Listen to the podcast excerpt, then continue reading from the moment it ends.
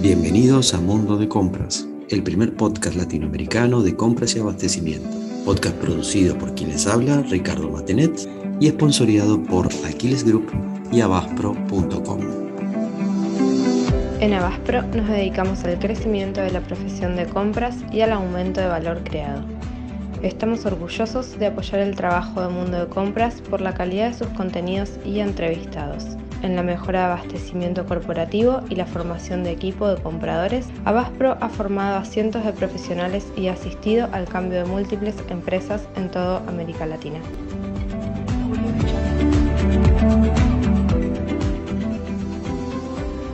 Bienvenidos a Mundo de Compras, bienvenido a un episodio especial. En este episodio vamos a tratar el tema de las compras y la minería. ¿Por qué es un tema que nos importa? Porque cada vez más eh, la minería pesa en el PBI de Latinoamérica.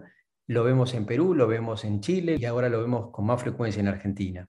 Para hablar de este tema, Mundo de Compras invitó a dos expertos del tema. En primer lugar, nos acompaña desde San Juan Gonzalo Esteban Celani, Saldívar. Gonzalo tiene 40 años y trabaja hace un montón de tiempo en minería y últimamente trabaja como consultor para el grupo CBB. Por otro lado, nos acompaña también Pablo Chacaliaza. Pablo es peruano, tiene 33 años y tiene una formación en ingeniería y a su vez un posgrado en gestión minera. Pablo está en Lima en este momento y trabajó mucho tiempo para la empresa Barrick. Así que, sin más presentaciones, bienvenidos a ambos, bienvenidos a este chat de Mundo de Compras. Un placer tenerlos aquí. Buenas tardes, gracias, Ricardo. Buenas tardes, Ricardo. Un placer saludarte. Gracias, Gonzalo. Gracias, Pablo. Mi primera pregunta, y es así para ambos, y conteste el que quiere, o los dos, es, Gonzalo, ¿compras, eh, la elegiste vos o compras te eligió a vos? ¿Cómo fue ese romance, ese acercamiento al mundo de compras? Mira, eh, te comento, a mí de, chico me, me, ha apasionado lo que es el tema de la relación con los proveedores. Entonces, con 17, 18 años, eh, tenía una formación de que mi padre había sido proveedor del Estado. Entonces, él tenía constante, reunión constante con los proveedores y tenía una negociación permanente. Entonces, yo decidí inscribirme como proveedor del Estado y así empecé a tener relación con los proveedores cada vez más cercana y conociendo nuevos proveedores. Hasta que eh, llegó una invitación para formar parte de, de lo que era la construcción del proyecto Veladero, que esa fue mi primera experiencia como comprador Ahí empecé como comprador junior en la construcción del proyecto Veladero, allá por el 2004 más o menos. Qué interesante. Entonces tú elegiste compras por herencia familiar. Me gusta eso. y Pablo, ¿cómo fue tu historia? ¿no? ¿Compras te encontró o tú encontraste a compras? Compras me encontró, digamos. Estuve eh, interesado mucho en, la logística y en la minería desde la época en que estaba terminando la universidad. Se dio la suerte de poder ingresar a practicar eh, el área logística de Minera Barrick en las oficinas de Lima. Ingresé practicando en el área de contratos de logística, pero allí poco a poco empecé a conocer también sobre las compras, así que empecé a tener más contacto con esa área y, bueno, de ahí ya los siguientes años estuvieron ligados a las compras y también las licitaciones.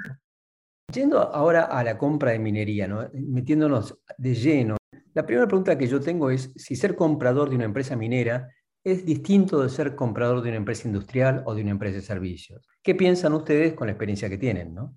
Pablo, ¿querés arrancar vos? El tema de las compras en minería, pues tiene un aspecto primero del monto o, o, valor de las compras. En minería existen componentes, equipos, repuestos de alto valor que evidentemente en alguna otra industria no se ve en el día a día podemos comprar componentes de 100 mil dólares, 200 mil dólares, que para otra industria no es usual, ¿no?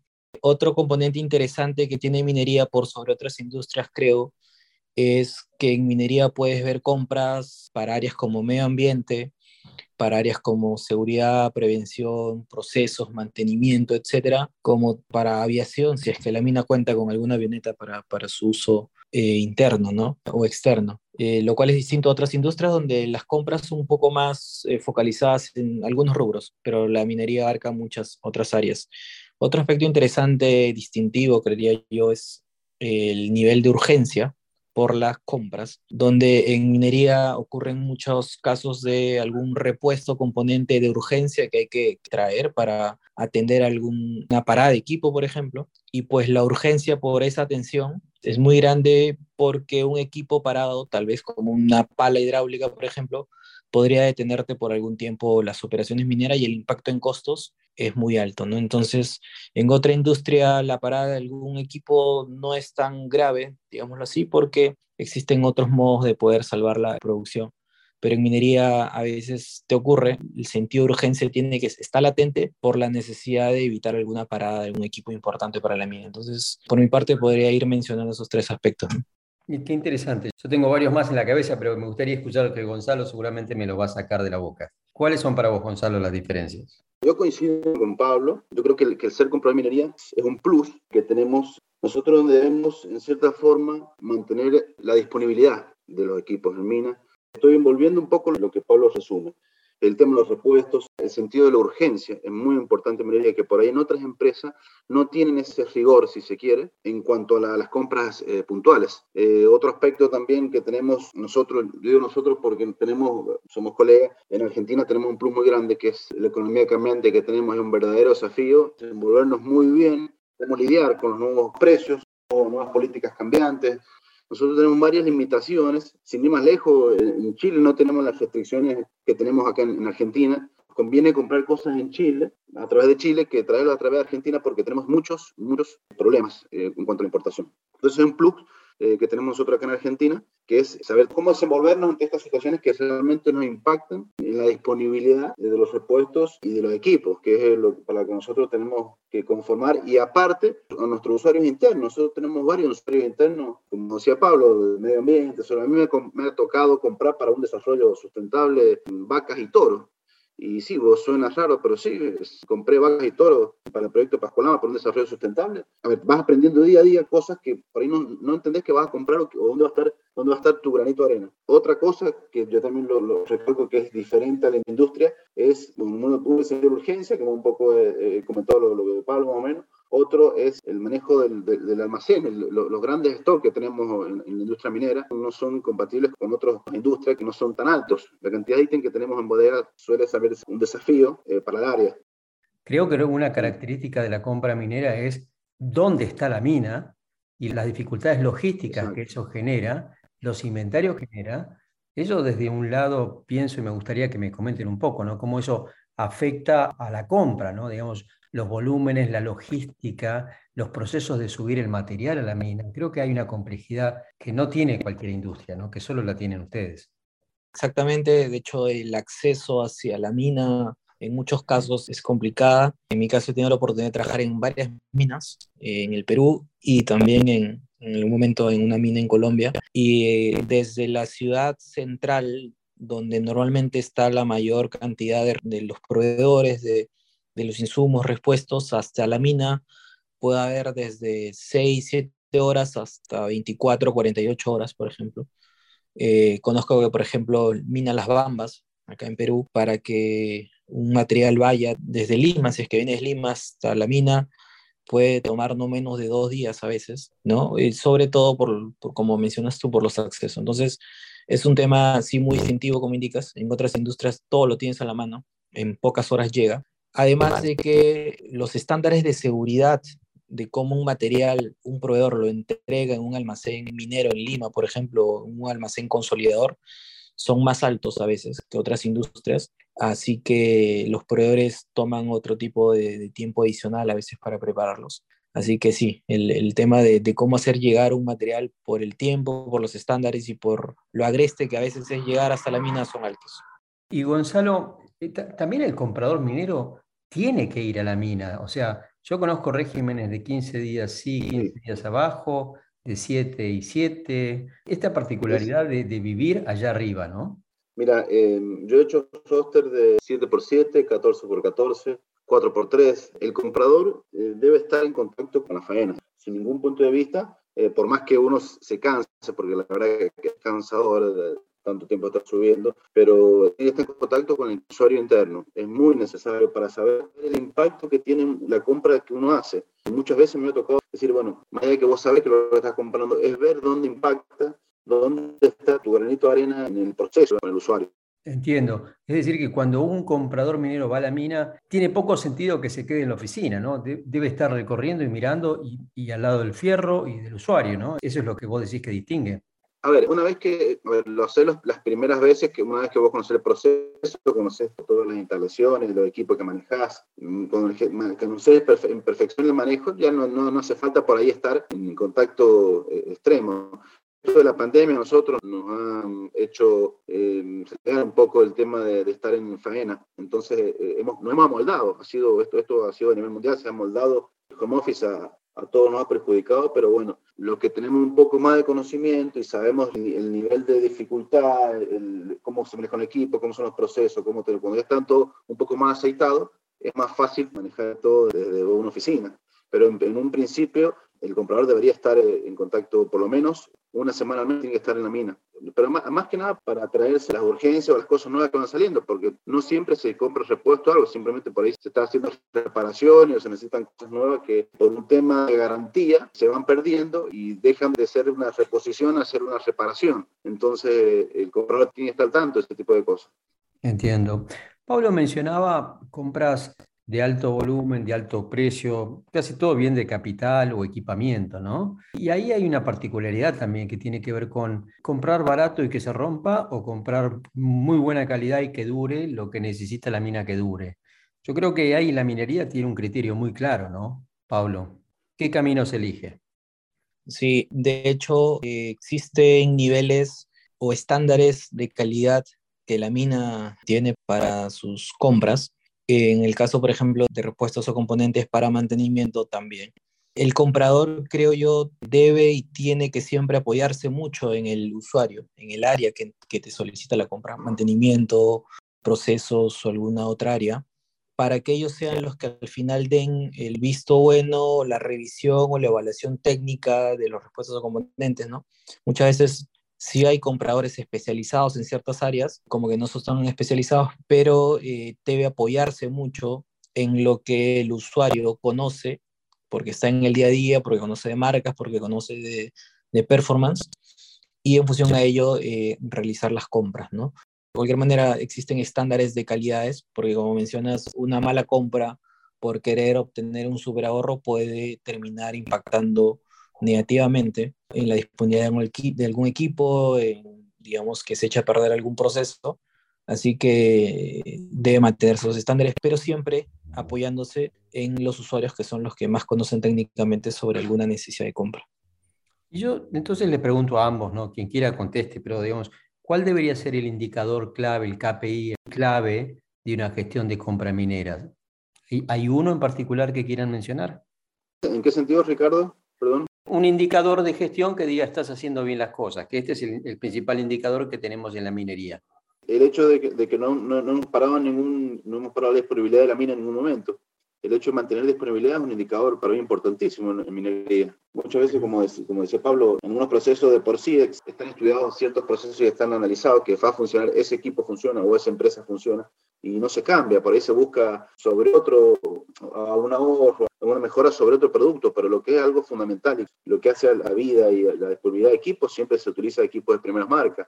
No se pone en riesgo en, compras de, minería, no se pone en riesgo eh, la disponibilidad por, por un ahorro. Al contrario, yo creo que siempre se apuesta a lo, mejor. Y lo otro, bueno, que yo hablo mucho de Argentina porque la verdad que es un desafío hoy en día ser comprar en Argentina por, por motivo de economía que tenemos totalmente difícil. Mucho se ha tocado en este tema el tema de la ingeniería inversa eh, para la reposición de, los repuestos.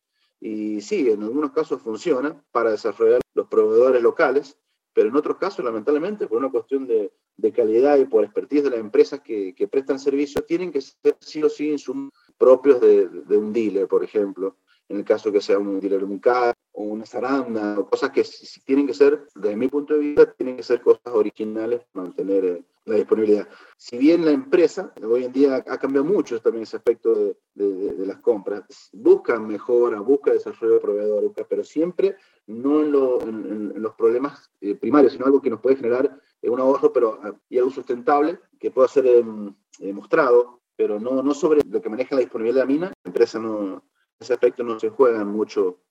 Es que ese punto es, es vital, Gonzalo, lo que mencionaban ustedes al principio, ¿no? Al tratarse de una industria extractiva, el mineral que está abajo, si está abajo, no tiene valor, vale a partir de que sale. Entonces, cuanto antes lo saquemos de la tierra y lo pongamos en el mercado, mejor. Con lo cual, el equipo parado no tiene sentido y el mineral en el pozo no tiene sentido, hay que sacarlo lo antes posible. Por eso es una particularidad, pienso yo, de la compra minera. Pero tengo otra pregunta para ustedes más, más específica, es, ¿en qué hay que ser bueno para poder estar en compra minera? ¿Qué creen que tiene que tener un colega de ustedes o, o si tuvieran que a un chico que recién arranca de la facultad y, y le dijera, mira, vos para hacer compra minera deberías dos puntos? ¿Qué le dirías? Primero Pablo y después Gonzalo. ¿Qué le dirías, Pablo? Primero, el, tener el sentido de urgencia, creo yo, ¿no? Como mencionaba, el hacer que los productos lleguen lo más rápido posible, eh, o los servicios también, porque un comprador también compra servicios en el mejor tiempo posible y sobre todo en urgencias es algo clave, porque como mencionábamos, el impacto es, es, alto. Otro aspecto importante creo debería tener alguien que vaya a ingresar a compras, una característica es el tema de las ganas de siempre encontrar nuevas fuentes de proveedores o de materiales con el objetivo de mejorar algunos costos para la mina sin eh, desmedro de la calidad de lo que se trabaja, ¿no? Entonces, por ahora, eh, por mi parte, voy mencionando estos dos, creo. Sentido de urgencia y también el, sentido de conocer el mercado y buscar nuevas opciones. ¿Y tú, Gonzalo, qué piensas? Eh, también, yo creo primordialmente el sentido de urgencia, como decía Pablo, hay que estar en contacto con el usuario, con la necesidad. Estar, yo soy muy de preguntar mucho, yo soy de preguntar qué te hace falta, cómo estás, ¿tienes alguna demora? Si alguien fuera a entrar yo haría mucho hincapié en que se peguen a los usuarios, que aprendan de los usuarios, que estén al lado del usuario. Es muy importante estar al lado del usuario, no solamente recibir un alcance específico para comprar, sino entender qué está comprando. Es muy importante, por eso te decía yo, también estar en mina para saber el impacto. Cuando está acá no, no se da cuenta, o sea, una oficina no se da cuenta lo que no termina siendo granito arena, sino termina siendo algo muy grande. Pero sí, yo creo que sería el sentido de urgencia y estar capacitado para aprender constantemente. Tiene que estar abierto, el comprador tiene que estar abierto. Cada empresa puede estar de la minería metalífera y en la minería no metalífera.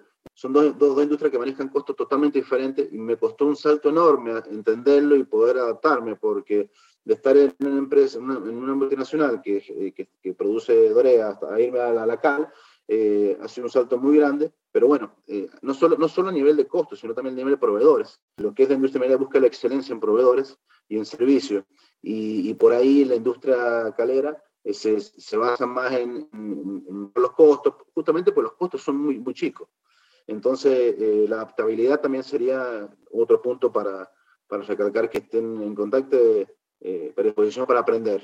Interesante, pues yo te oí pensaba en curiosidad, por un lado, alta predisposición de servicio, la capacidad de moverse rápido, que mencionaban ahí como esa actitud de, dar respuesta inmediata o respuesta rápida, me parece muy importante, pero también creo que debe haber un aspecto personal, ¿no? Debe tener un impacto estar, eh, tener un roster y estar 15 días fuera de casa y 15 días en casa, ¿no? ¿Cómo afecta eso a la vida personal de un comprador de mina? En mi caso particular, te terminaba acostumbrando a vivir con el teléfono en la mano, estar pendiente de, de ciertas cosas a muy, muy minucioso los detalles. Yo me, yo me, dado cuenta que me, he puesto muy minucioso en los detalles, pero justamente por recibir tantas especificaciones, tantos alcances, me he dado cuenta que me he puesto más específico en ese tipo de cosas. Pero sí influye, sí influye, es muy diferente, sin desmerecer nada, pero no, no es lo mismo una persona que trabaja en recursos humanos y se va a su casa todos los días, a una persona que trabaja en compras contra presión, contra saber que entregar el insumo, eh, que tenemos los días de mora, que tenemos los días de entrega, tenemos los días de subida, que te terminás llevando algo a tu casa, en cierta forma. Que tenemos que el tiempo, que por el tiempo no nos deja subir porque hay temporal de nieve, hay muchas, muchas, muchas cosas que te terminas llevando a tu casa y la terminas, la terminas de, procesar en, tu casa. Yo siempre trato, de, desde que fui padre, empecé a, a tratar de dejar todo de lado eh, pero bueno, es difícil, son muchos años que debo haciendo lo mismo y, la verdad me he acostumbrado a eso. Imagino. Pablo, en, lo personal, ¿cómo afecta el trabajo en tu vida? De hecho, sí, sí, sí te afecta. Es inevitable este, notar de que eh, es distinto a un trabajo en oficina en la ciudad, donde todos los días, en las noches, pues ves a tu familia o en las mañanas. El que trabaja en régimen y en mina, a veces pasa 7, 14, 20 días fuera y tienes que, creo, antes de aceptar un trabajo así en minería, sopesar muchos aspectos.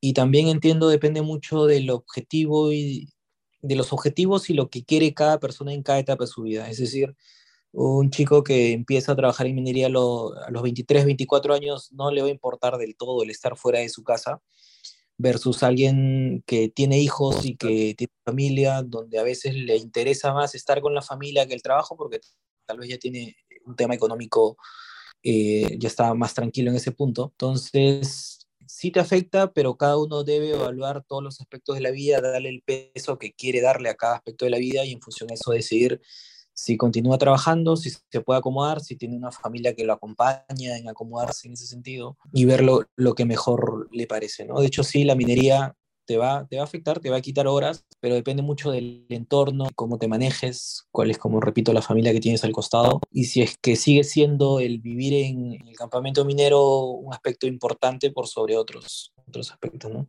Yo llegué, por ejemplo, a estar cinco o seis años en campamento minero hubo un momento en el cual, por varios aspectos de la vida, no deseaba continuar en régimen porque me perdí algunos otros temas, tenía otras prioridades y dejé de trabajar en el campamento minero, volví a la ciudad, digamos, al día a día, y después se dio la oportunidad de, ir de nuevo al campamento minero, ya no tan continuamente, pero creo que al día de hoy he encontrado un equilibrio interesante, ¿no? Entonces, sí te afecta, pero creo que ya es cada quien evaluar eh, en qué etapa de su vida está, qué otros aspectos de la vida tiene y evaluar si le conviene o no. Excelente. ¿Cuánto me deja pensando esto? Yo tengo una última pregunta y para ambos es, em, ¿cómo impacta el tema de medio ambiente y el tema de comunidad en las compras? ¿no? Pues ya mencionaron cosas graciosas como comprar vacas y toros, eh, pero me gustaría que me cuenten un poco más cómo es el impacto de eso aparte de darnos variabilidad, porque terminan comprando cosas, imagino que tiene que ver también con temas de evitar riesgos o de evitar problemas o de la compra local o en la compra a la comunidad donde está la mina. En fin, si me pueden contar un poco más de eso, cómo, cómo funciona. A ver, de las operaciones en las que he estado y por lo que he podido recoger por la experiencia, de hecho sí, existen proveedores cercanos a la mina que son potenciales proveedores para algunos materiales o servicios, ¿no? Algunos, por ejemplo, te podrían vender algunos polos, algunos pantalones, etcétera, como que también algún proveedor podría hacerte un servicio de un trabajo menor de ingeniería civil, alguna construcción pequeña, etcétera, ¿no? Lo que he visto en, varias operaciones es que primero existe el área de relaciones comunitarias que justamente se encarga de un poco ordenar estos potenciales proveedores en el sentido de poder listar quién puede dar eh, algún servicio, de que de poder tener, no sé, los datos, de tener los antecedentes, la experiencia, digamos, de, de los proveedores potenciales. Y en función a ese orden, a ese listado de posibles proveedores, ya cuando el área de compras tiene alguna necesidad de algún área, puede primero mirar esas fuentes, esos potenciales proveedores y evaluar si es conveniente para la mina comprarlo o no, también siempre teniendo una mirada adicional al costo del mercado. Igual no debemos dejar de lado el costo del mercado y, ver si es que son competitivos o no. Muchas veces sí existen proveedores a los cuales se les compra, proveedores locales, porque producto de la evaluación eh, cumplen con la calidad mínima requerida, porque en costos también son competitivos y, se les compra y de hecho eso impacta positivamente en la comunidad. Sí existen varias fuentes cerca a la mina que son posibles proveedores y que primero se, se evalúan de parte de la logística para ver también si es que pueden ser adquiridos o no. Eso es lo, que veo. En cuanto a medio ambiente, creo que nos consultaste también. De hecho, sí, la mina debe manejar eh, y maneja también estándares de productos que no vayan a afectar, obviamente, al medio ambiente. O contratar a proveedores que tengan también este, un cuidado al medio ambiente importante. Por ejemplo, si contratas a un nuevo proveedor que va a traer cal a la mina, este proveedor más su transportista deben cumplir estándares mínimos para cuidar el medio ambiente. Alguna respuesta ante alguna emergencia de un derrame, por ejemplo, deben tener todo, todo un procedimiento y plan de emergencia, etc. Entonces, también eh, en la minería y en otros lados debería existir o existen muchos, muchos documentos, procesos, procedimientos que se les pide a los proveedores para poder mantener eh, en la medida de lo posible el cuidado al medio ambiente y a la comunidad, ¿no? Eso es muy importante porque ambos aspectos, tales como otros, pero esos aspectos son muy importantes para asegurar la continuidad y operación de la mina, porque nosotros estamos dentro de un ambiente de comunidades, dentro de un medio ambiente también, así que debemos cuidarlos, no por un tema de una exigencia o un tema legal o porque como, como decía, porque dejen seguir operando la mina, sino porque es como debe estar. Creo que cualquiera quisiera que alguna empresa que trabaje cerca de nosotros tenga mucho cuidado en, cuanto a su operación. Así que, que eso, es, eso es un aspecto muy importante y si algún comprador tiene alguna duda, si alguna compra o algo en específico puede atentar o puede ir en contra de, esos dos aspectos, pues siempre debe apoyarse, como repito, en las áreas especializadas, en medio ambiente, en el área de relaciones comunitarias, en, alguna, en, un área legal, etc., para poder evitar cualquier tipo de discrepancia. Excelente, Pablo y Gonzalo, muchísimas gracias. Ha sido un podcast muy interesante. Eh, creo que tenemos una idea mucho más clara de las dificultades y los problemas de la compra minera. Así que mm, gracias a todos y gracias a la comunidad de, de Mundo de Compras por comentar y por darnos su feedback a este nuevo podcast. Muchas gracias a ambos. Gracias, Ricardo. En Aquiles somos orgullosos patrocinadores de Mundo de Compras, el podcast para todos los compradores hispanoparlantes. En Aquiles somos líderes globales en servicios de gestión de riesgo y desempeño de la cadena de suministro Conectamos compradores y proveedores a través de una red global en línea que impulsa la transparencia y ayudamos a trabajar de manera eficiente, ética y segura. Somos socios estratégicos para importantes compañías mineras, petroleras y energía y servicios.